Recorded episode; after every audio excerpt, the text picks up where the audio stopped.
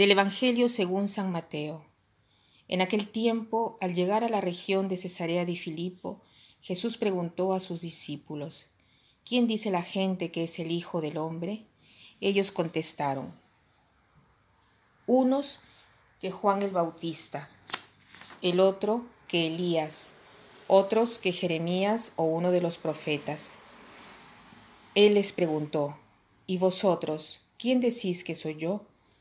Simón Pedro tomó la palabra y dijo, Tú eres el Mesías, el Hijo de Dios vivo.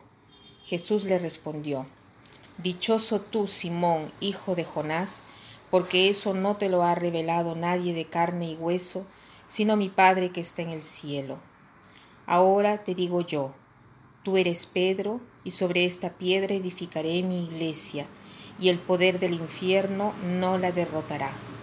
Te daré las llaves del reino de los cielos, lo que ates en la tierra quedará atado en el cielo, y lo que desates en la tierra quedará desatado en el cielo.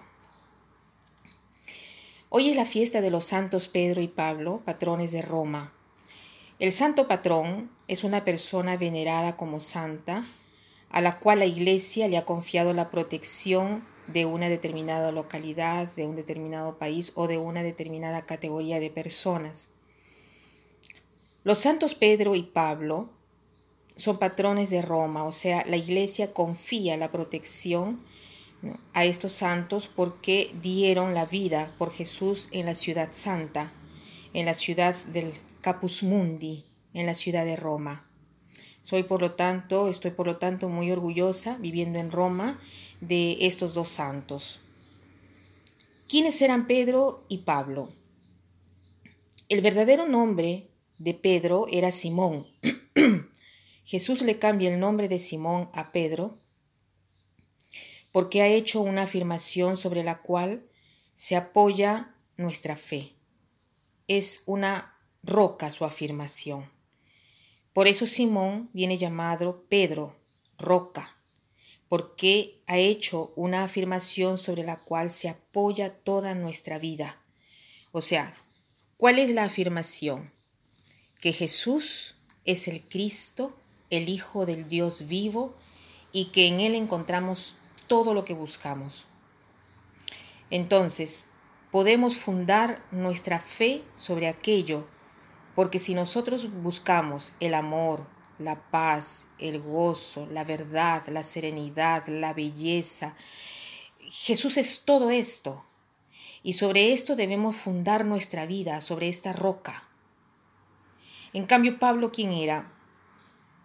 Era, no era uno de los doce apóstoles. No, él no, eh, Pablo no conoció a Jesús jamás. Pero Jesús se le apareció de una manera sobrenatural después que eh, murió y resucitó. Pablo tuvo una revelación directa y ha sido testimonio y murió decapitado porque era ciudadano romano y los romanos no podían aplicar la ley de la crucifixión sobre él porque era romano. En cambio a Pedro sí, Pedro murió crucificado y la tradición dice que incluso murió con la cabeza hacia abajo porque él no se consideraba digno de morir como murió su maestro. En este pasaje Jesús pregunta a los apóstoles qué cosa piensa la gente de él para después llegar a la pregunta específica. ¿Y ustedes quién dicen que soy yo? Yo pienso que Jesús nos está haciendo esta pregunta también a mí. ¿Quién soy yo para ti? Porque si piensas que soy un profeta, sí, puede ser interesante, pero no así tan interesante al punto de dar la vida.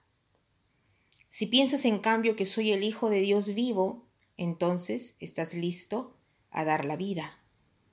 Si tú piensas que lo que te he enseñado primero con la vida y después con la palabra, eh, entonces tú estás listo para dar la vida por estos valores.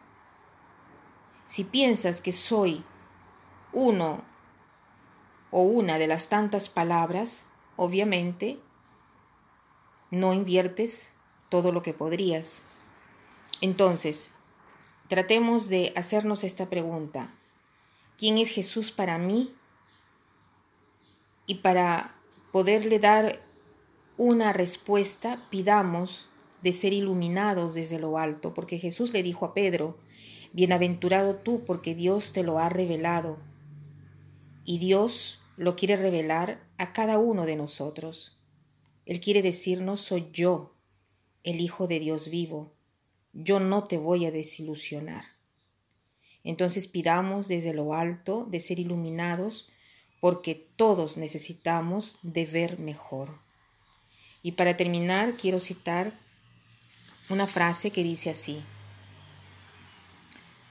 Todos los hombres son santos si toman en serio sus palabras y acciones.